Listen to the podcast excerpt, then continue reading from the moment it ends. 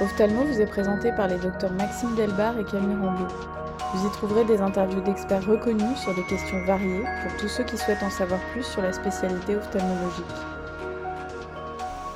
Dans un rapport publié en 2013, l'OMS recensait près de 250 millions de personnes atteintes de déficiences visuelles dans le monde, dont 39 millions d'aveugles.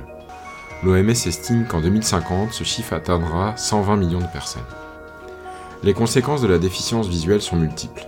Selon ce rapport, les personnes atteintes sont trois fois plus susceptibles d'être sans emploi, d'être impliquées dans une collision de véhicules à moteur ou encore de souffrir de dépression et d'anxiété. Ainsi, des actions de soins et de traitement pour ces populations ont un impact sanitaire et potentiellement économique et social. Au niveau mondial, jusqu'à 80% des cas de déficience visuelle et de cécité chez l'adulte pourraient être évités ou traités. 90% de la population atteinte de déficience visuelle vit dans des pays à faible revenu. La cataracte est la première cause de cécité dans le monde, représentant à elle seule 40% des cas. Les défauts de réfraction sont à l'origine de 20% des causes de cécité et les glaucomes de 10%.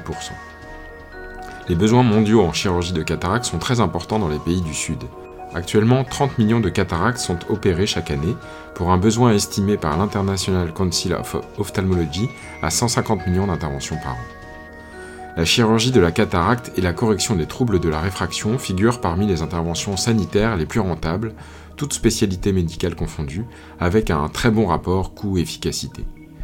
Nous en reparlerons dans cet entretien exceptionnel en trois parties avec le professeur Serge Resnikov sur l'ophtalmologie mondiale et l'ophtalmologie humanitaire. Aujourd'hui, professeur Zdikov, est-ce que vous pouvez nous rappeler quelles sont les premières causes de cécité et de malvoyance dans le monde? C'est, je pense, que c'est important. Et peut-être avant de, rentrer dans le, vif euh, comme ça des, chiffres ou des, ou des, ou des pourcentages, euh, je pense que euh, peut-être il faut rappeler que l'OMS enfin sur le plan international, voilà, on, utilise trois, grandes catégories de, de perte de la vision. Il y a la, cécité, donc une acuité visuelle inférieure à un vingtième, avec la correction existante. Euh, tout ce qui est les, euh, déficiences visuelles modérées et sévères, qui est donc entre un vingtième et trois dixièmes. Et puis, il y a les, déficiences visuelles dites, je, pense, je crois que se dit légères en français, c'est mild en anglais, euh, c'est entre 3 dixièmes et 5 dixièmes. Et, d'ailleurs, historiquement, au début, on s'intéressait que aux aveugles, moins, inférieurs à moins d'un vingtième, puis on a, commencé à, se rendre compte que bah, finalement, il y a aussi tous ces gens qui ont ces, pertes de vision un petit peu dans, intermédiaires, comme ça, euh, mais qui, peuvent être handicapantes. Et puis, euh, on s'est rendu compte aussi que ben, entre avoir moins de 5 dixièmes, et, euh, même si on a plus que 3 dixièmes, ben, ça, ça, peut présenter un, problème, notamment euh, euh, sur le plan professionnel, etc. Alors, la plupart des données dont on dispose, en fait, elles correspondent aux deux premières catégories. On, sait beaucoup moins ce qui se passe dans la catégorie, disons, légère. Si on considère le, les, les aveugles, euh, la première cause de cécité, de très loin, c'est la cataracte non opérée.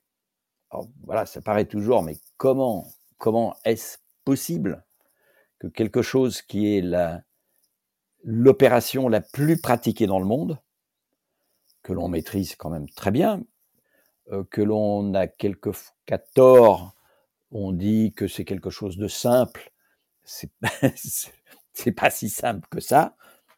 Euh, mais voilà, ça se fait.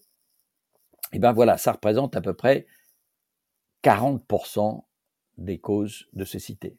Presque la moitié. Presque la moitié. La, deuxième cause, c'est euh, les amétropies non corrigées, et c'est essentiellement en fait des formyopes non corrigé. Il suffit d'avoir moins 5 et ne pas avoir des lunettes et on va avoir une acuité visuelle à peu près inférieure à un vingtième.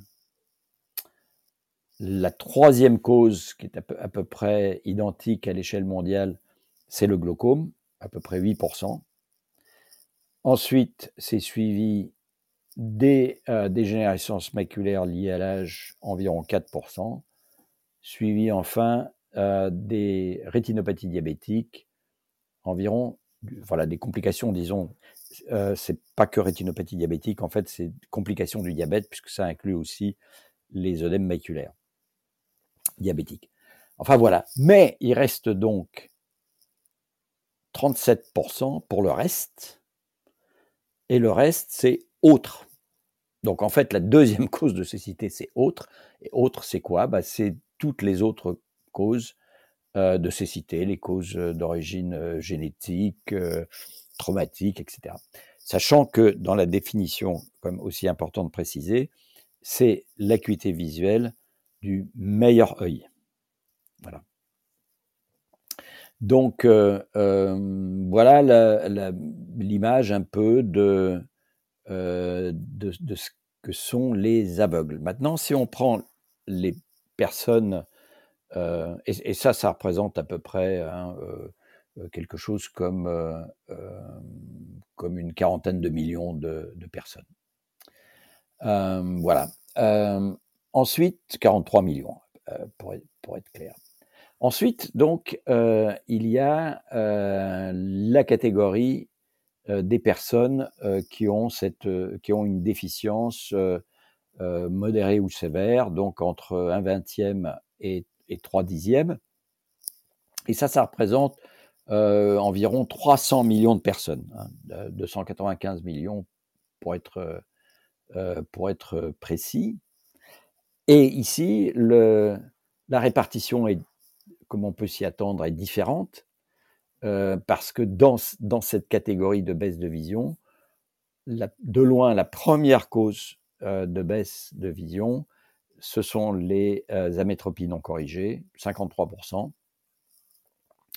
Mais la seconde cause reste quand même la cataracte, à peu près 28%.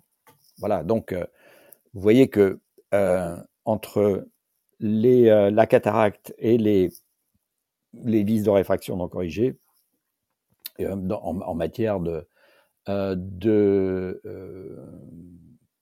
de, ces baisses de vision, de ces modérés ou sévères, on est aux environs de 80%. le reste, eh bien, c'est du glaucome, 2%, et de même que les dégénérescences maculaires liées à l'âge et les euh, euh, les, les, rétinopathies diabétiques. Et là aussi, il y a un gros morceau de l'ordre de 15% de, euh, d'autres causes de déficience visuelle.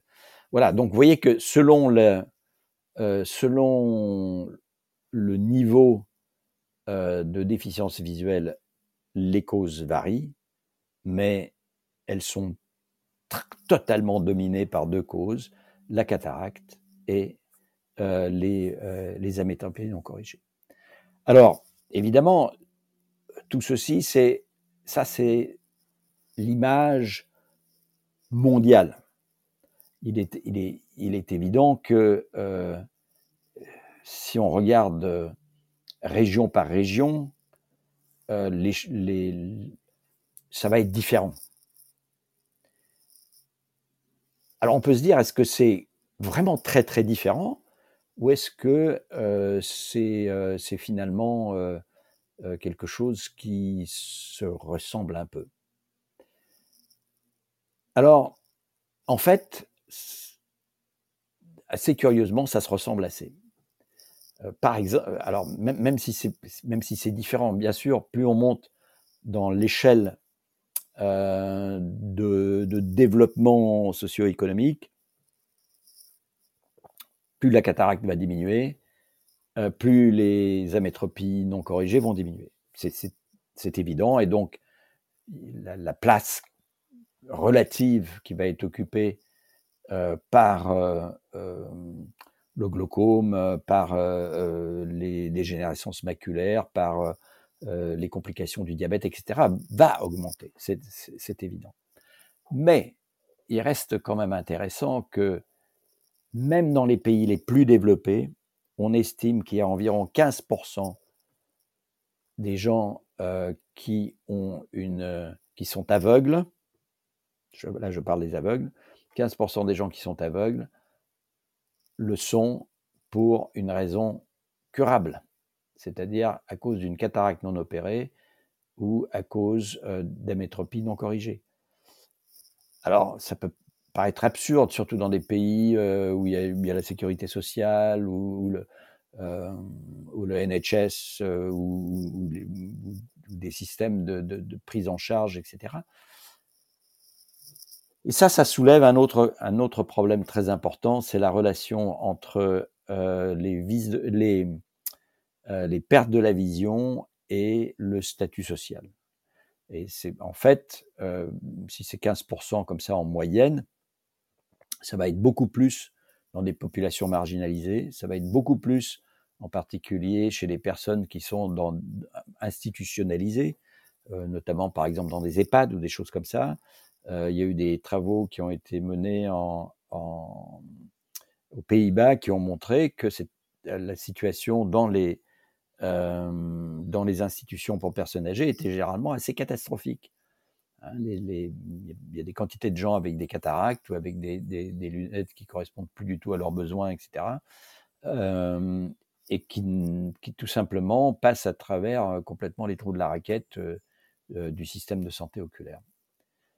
Voilà un, petit peu une, image comme ça. Alors si on regarde à l'inverse dans euh, dans des pays, en particulier en Afrique, par exemple, en Afrique subsaharienne, on s'aperçoit que, bah, évidemment, la part de la cataracte est, plus importante, euh, euh, la, du glaucome est, aussi plus important, et il y a des causes comme l'onchocercose, comme, comme le trachome, qui viennent se surajouter.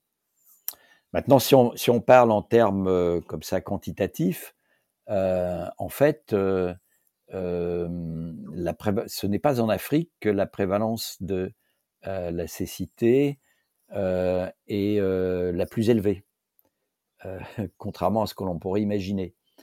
la prévalence de la cécité la plus élevée se trouve en Asie du Sud-Est, c'est-à-dire en Inde. elle est aussi plus élevée, par exemple, euh, en, Asie, en Asie euh, pardon, en Asie du Sud, euh, c'est-à-dire en Inde et en Asie du Sud-Est, qui est donc du côté de la Chine. elle est aussi plus élevée en, Amérique latine. La raison, vous l'aurez deviné, c'est parce qu'en fait, il y a plus de personnes âgées. pour, pour, pour, pour 100 personnes, il y a plus de, de vieux dans ces pays-là que en Afrique, où même si la population vieillit, elle reste encore assez jeune. Mais si on ne fait rien, eh bien, ça va augmenter encore plus vite. Voilà. C'est juste pour dire que quand on commence à regarder euh, tous ces chiffres, en fait, on, apprend beaucoup de choses et, euh, on voit le poids ou l'importance relative du vieillissement de la population qui est donc une variable euh, que l'on ne peut pas bouger. Il faut faire avec. Voilà. Merci beaucoup. Alors, effectivement, la chirurgie de la cataracte est un des enjeux majeurs pour faire diminuer la cécité et la malvoyance dans le monde. Euh, L'International Council of Ophthalmology estime le besoin annuel en chirurgie de la cataracte à plus de 100 millions d'opérations par an dans le monde. Or, il n'y a actuellement qu'environ 30 millions d'opérations réalisées chaque année. Est-ce que la technique de SIX, d'extracapsulaire euh, sans suture euh, en chirurgie de la cataracte, est une des solutions? Et quels sont les autres leviers pour améliorer euh, la prise en charge de la cataracte? Alors effectivement, tous, les, tous les chiffres le montrent, il faut opérer davantage. c'est absolument c'est absolument clair. Alors après, euh, fixer des... les, ordres de grandeur que vous avez cités sont, probablement exacts. On a, beaucoup cherché à savoir combien, d'opérations de cataracte il fallait faire, mettons, par million d'habitants, etc. Euh, c'est compliqué parce que tout dépend euh, de l'acuité visuelle qui est utilisée pour décider de l'indication. Alors les choses ont récemment changé. Et là, l'OMS revient, euh, pour une fois, si j'ose dire, euh, à l'avant de la scène et en, étant assez proactif en disant c'est 5 dixièmes. Autrefois, on disait pour les pays en développement, etc., 3 dixièmes, c'est bien, etc. Voilà. La règle a changé. Alors après, évidemment, chaque chirurgien décide euh, à quel moment il opère, etc. Mais, voilà, il y, a, au moins une forme de, euh, il y a une forme de, cible comme ça qui a, été donnée. Et puis finalement, l'indicateur qui a derrière tout ça, c'est ce qu'on appelle la couverture effective, c'est-à-dire c'est quel est le pourcentage de la population, euh, quel est le pourcentage de gens qui ont une cataracte, qui ont besoin d'être opérés, qui ont été opérés et qui voient bien après l'opération. Et ça, ça c'est quelque chose qui est, euh, c'est pas nouveau hein, de, de, de, regarder euh, si, si ce que l'on fait est bien ou pas, mais ça reste quand même cette, cette, préoccupation sur la, sur la, sur la qualité, c'est quand même quelque chose qui est important. Et on a fait récemment une, revue de la littérature et, et c'est le papier qu'on a publié qui montre que les échecs chirurgicaux, c'est quand même un problème majeur à l'échelle internationale. Je dis bien à l'échelle internationale. Si on regarde les données comme ça, euh, on voit que le taux d'échec, c'est-à-dire des gens qui, après avoir été opérés, euh, restent dans la catégorie des malvoyants, la, médiane, c'est 15%. C'est-à-dire qu'il y a autant de, gens qui ont euh, autant d'endroits où il, y a, moins que 15% d'échecs que d'endroits où il y a plus que 15%. Mais dans certains pays, et en particulier euh, en Afrique, ça peut atteindre 40% d'échecs post-chirurgicaux. Et là, on ne parle pas euh, d'acuité visuelle qui est mesurée euh, à l'hôpital. Hein. Là, il s'agit d'enquête épidémiologique, c'est-à-dire qu'on va dans la population, on retrouve donc des gens qui ont été opérés, et on voit l'acuité visuelle qu'ils ont, tout, en étant euh, par exemple. Eh bien voilà, il y a jusqu'à 40% d'échecs. Et ça, on ne le dit pas assez. On ne le dit pas assez parce que on continue à voir le, comment dire, la multiplication du nombre de chirurgies comme étant la solution. Mais si on fait quelque chose qui, qui capote, qui foire à 20-30%, on ne fait pas du bon travail parce que les patients finissent par s'en rendre compte, n'ont pas envie de se faire opérer, etc. Il ne faut pas oublier qu'à à, l'échelle mondiale, il n'y a à peu près que 40% des gens qui ont besoin d'être opérés qui sont opérés.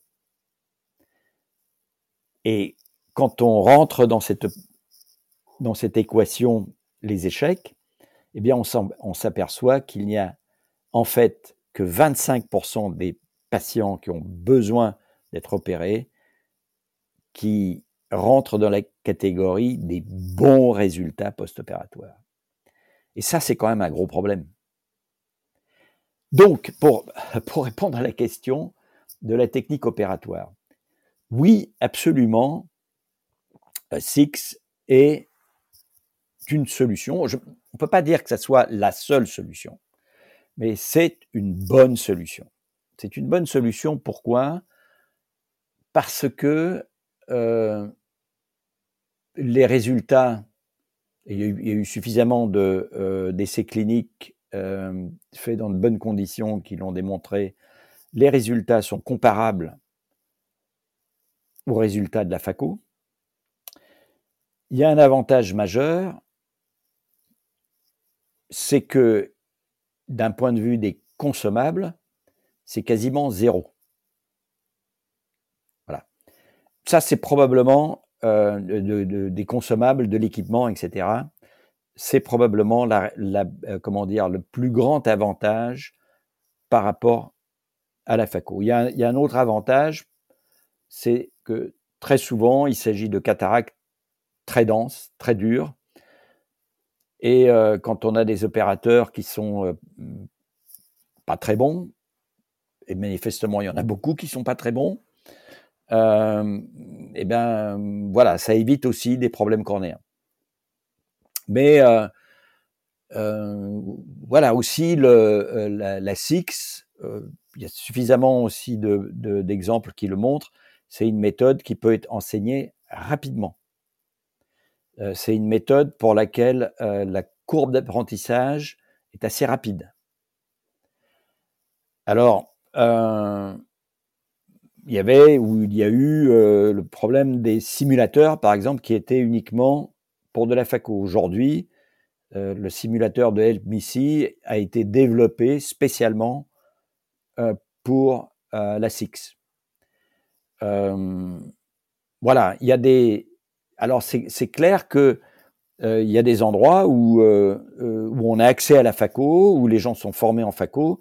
Il faut qu'ils continuent à faire de la faco. Il n'y a, pas, y a, pas de raison de dire aux gens qui font de la bonne faco, arrêtez de faire de, la faco, passez à la SIX. Je pense que quand on forme des gens, en particulier dans des, pays où les ressources sont limitées, c'est bien que les gens maîtrisent les deux méthodes encore une fois, je veux dire, je, pense que, enfin, ce serait une, je pense, une erreur de, dire, voilà, il y a, une, façon de faire, point final. C'est pas comme ça. Il y a au moins deux méthodes.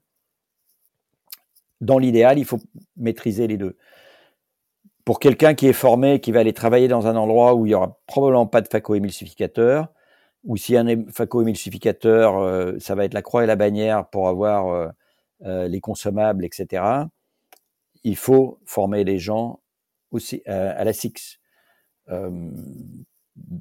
voilà, plus on est dans un environnement contraint, plus, à mon avis, il y a de bonnes raisons de former les gens d'abord à la SIX et ensuite de les, de les, de les passer, de les qualifier en FACO si, euh, euh, si les circonstances le permettent.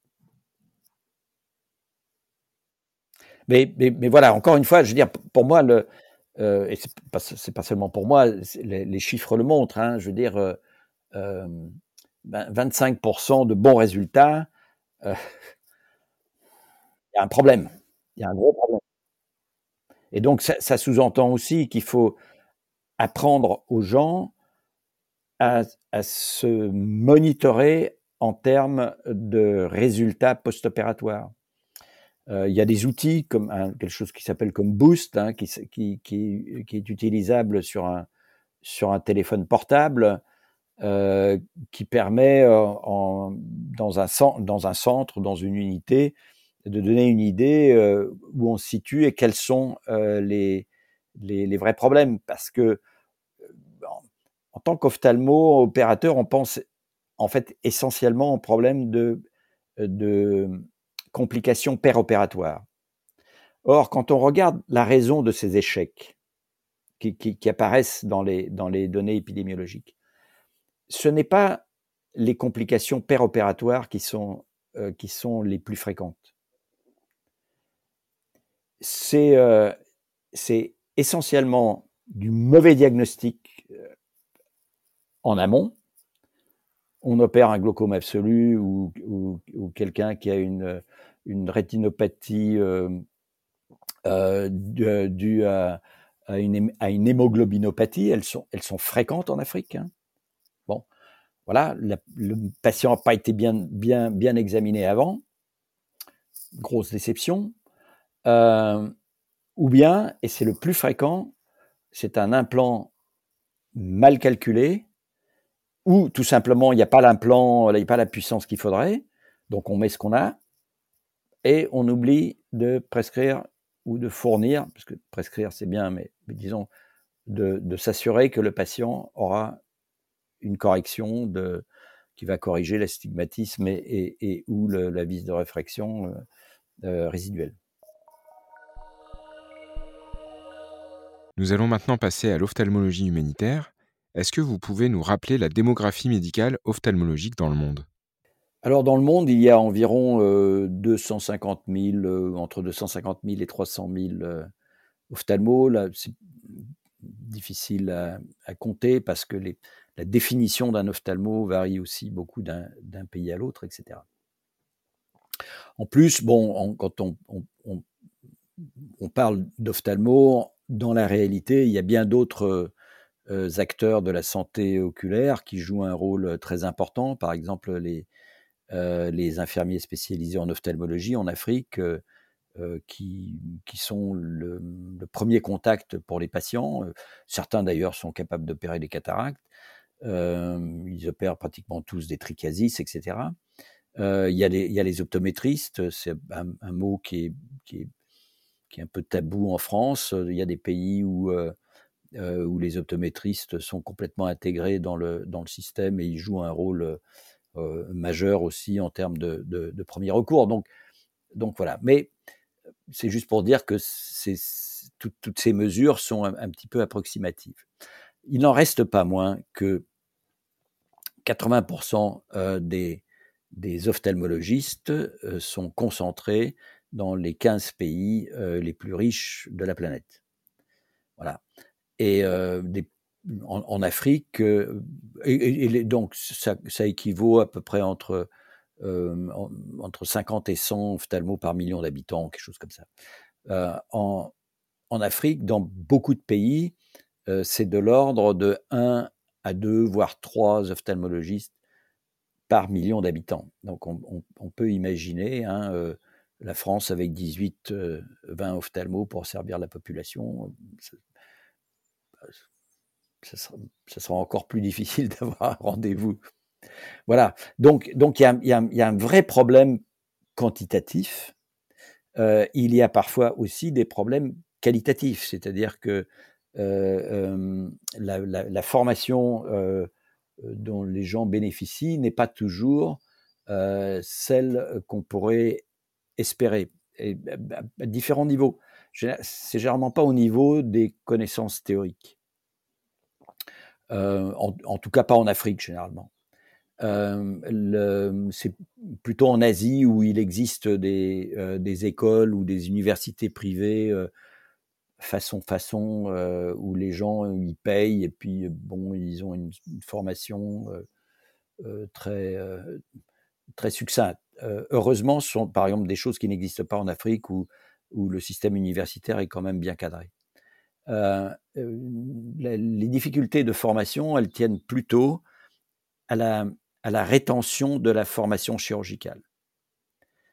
Quand on regarde un peu dans le détail des, des, écoles, enfin, des, universités où, où, il y a des, des hôpitaux universitaires où les gens sont formés, il y a finalement une minorité d'endroits euh, où les gens ont une formation chirurgicale euh, dès, dès, la première année et, permettant euh, aux gens d'avoir fait un nombre suffisant de cataractes pour, pour être lâchés de façon indépendante, sachant que plus on va dans des aux faibles ressources, plus les gens se retrouvent tout seuls dans leur coin, hein, sans, sans, collègues à côté. Euh, voilà. Euh, ce qui sous-entend donc d'avoir une très bonne formation de départ. Il n'y a pas, on, aura du mal à se former au, fil de l'eau après. Or, on sait qu'il faut avoir fait à peu près 300 cataractes euh, pour avoir atteint sa courbe euh, de, formation. Hein. Il y a plusieurs études qui, ont, très bien montré ça. Euh, or, euh, voilà, il n'est pas rare que les gens, au cours de leur formation, n'aient fait qu'une dizaine ou une quinzaine de cataractes, voire dans certains endroits, pas du tout. Et ça, c'est un vrai problème.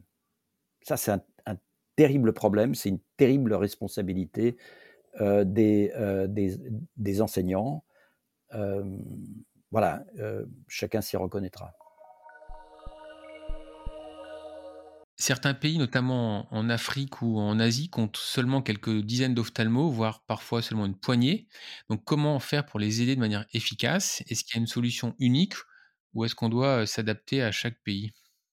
Alors clairement, euh, je pense qu'il n'y a, pas de, solution unique parce que les pays, même voisins, sont différents différents pour des raisons euh, de, d'environnement, de, de, système politique, de système de santé, de, de culture, d'histoire, etc.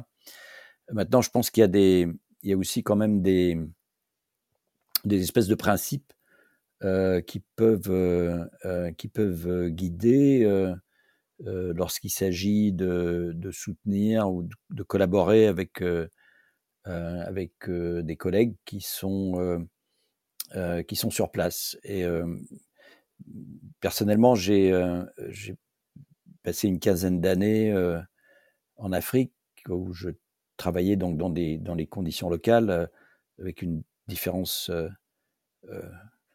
substantielle, c'est que j'avais un salaire qui était versé sur mon compte en banque en France, alors que mes mes collègues localement, leur salaire souvent n'était pas versé du tout. Ceci pour dire que les gens travaillent euh, souvent dans des conditions qui sont, euh, euh, qui sont extrêmement difficiles, notamment sur le plan matériel. Et c'est toujours un peu compliqué, risqué de, de, projeter l'image ou l'idée que ce que l'on se fait des besoins des autres sans, être à leur place. On ne peut pas être à leur place. On n'est pas à leur place. donc, on, est, obligé, d'une façon ou d'une autre, de, d'entendre, d'écouter quels sont les besoins des personnes qui travaillent sur place. Bah, à l'époque où je, travaillais en Afrique, que ce soit par exemple à, l'hôpital central de N'Djamena ou, euh, euh, à Bamako ou à, ou Djibouti, j'avais des besoins très particuliers qui, me semblaient très clairs. Or, très souvent, l'aide euh, qu'on me proposait, en fait, ne correspondait pas vraiment à ce dont moi j'avais besoin. Peut-être à tort, d'ailleurs. Hein, je veux dire, c'est pas dire que il y a, quelqu'un qui a tort, quelqu'un qui a raison.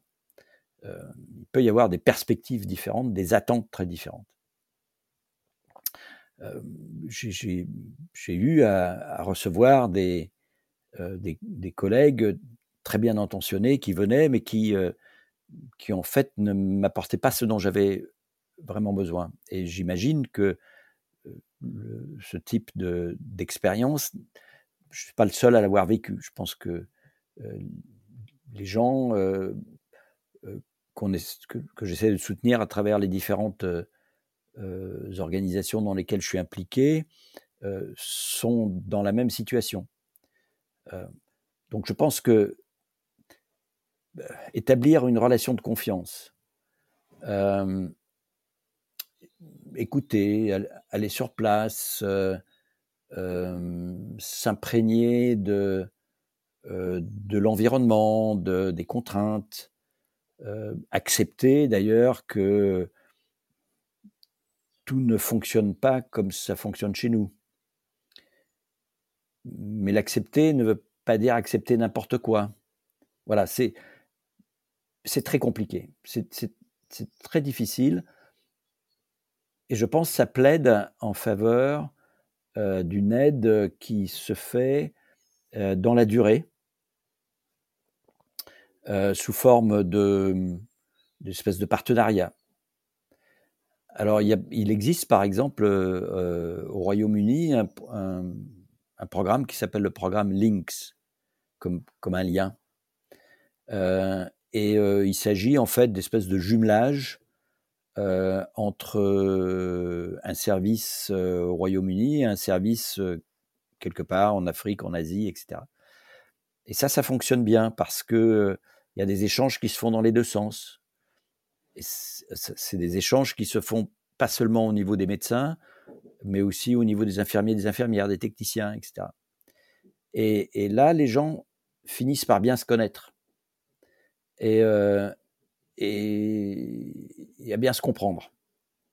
Euh, alors, je, sais que c'est y certains endroits qui ont essayé de le faire en France. À ma connaissance, ça n'a jamais vraiment marché. Bon, mais il y a des, euh, il y a des ONG comme euh, Terre d'Ophtalmo qui le fait en, choisissant euh, des endroits selon des critères qui vous sont propres et, en, établissant une, une, relation dans la durée. Je pense que c'est cette relation dans la durée qui est, qui est, absolument critique. En même temps, comme diraient certains, il faut aussi savoir arrêter.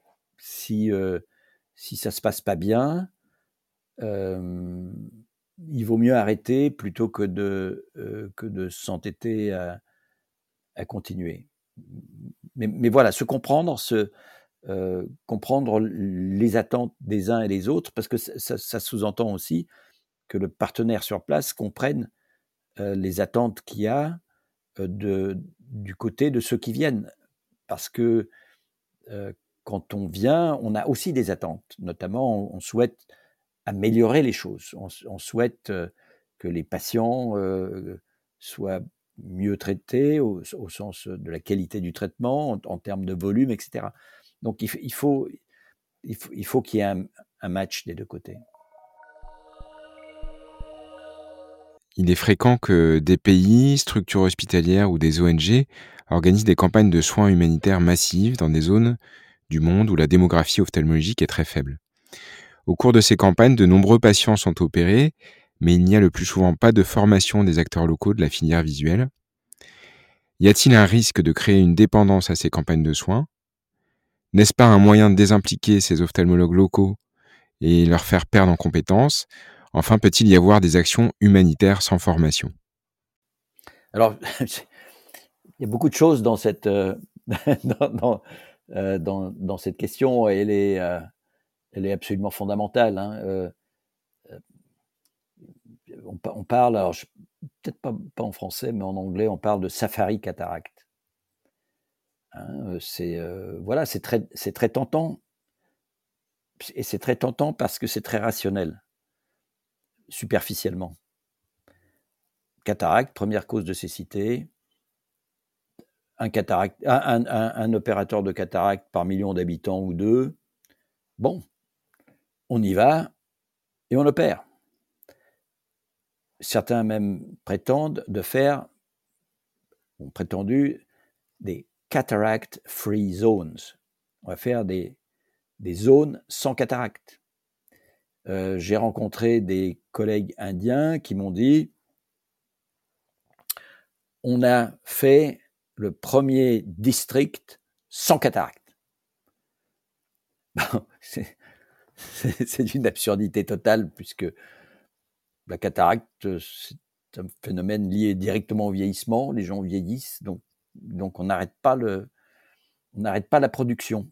C'est pas le trachome où euh, on, a vider le réservoir chlamydien. Euh, après, on gère euh, les, le, peu de gens qui ont fait des complications, etc.